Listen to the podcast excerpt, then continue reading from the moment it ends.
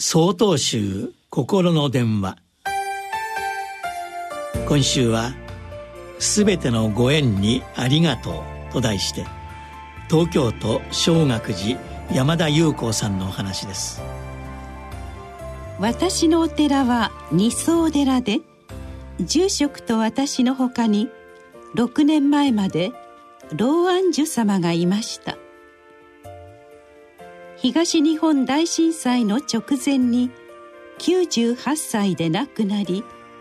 今年七回忌を迎えます。安寿様は戦中戦後を生き抜いた人です。特にこの地域は昭和20年3月10日の東京大空襲で甚大な被害を受け多くの方が亡くなりました。火の手が迫りいよいよお寺が危なくなっても安寿様は本尊様をお守りすると言って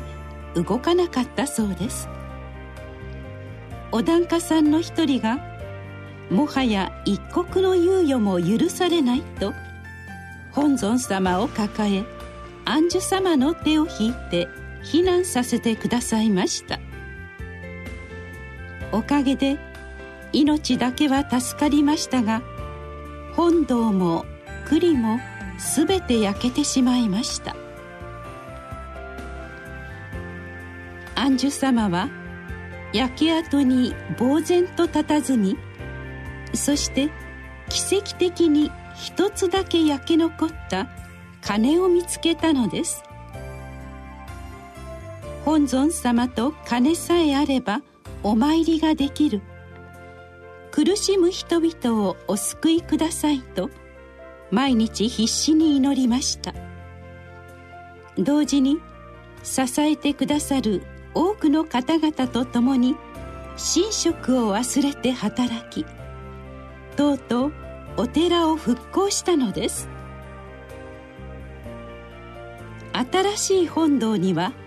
戦火を逃れた本尊様が据えられ焼け残った鐘は一部焦げて少々音が悪いのですが今も毎日のお勤めに響いています。安寿様は言いました。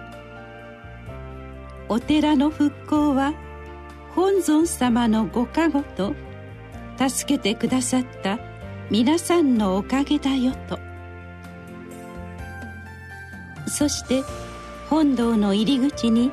感謝を記した復興記念碑を掲げました。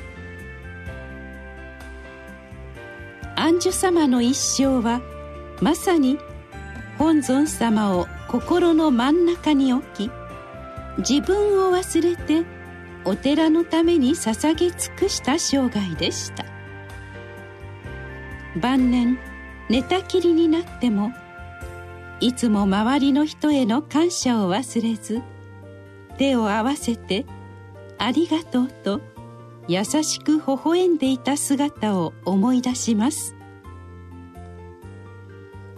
七回忌を迎えて今日もあの鐘を打ってお経をあげました。ゴーンという鈍い響きの中に一生の間辛いこともあったけど全てのご縁にありがとうという安寿様の声が